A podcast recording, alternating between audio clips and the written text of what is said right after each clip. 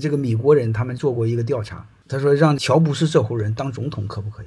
如果在我们的价值观中，这样的人当总统是很可以的，是一定要当总统。但是米国人调查一个结果是，这样优秀的人当总统浪费了。他认为这样的人就应该做企业。哎，各位，我问你一句话：米国人他为什么不仇富？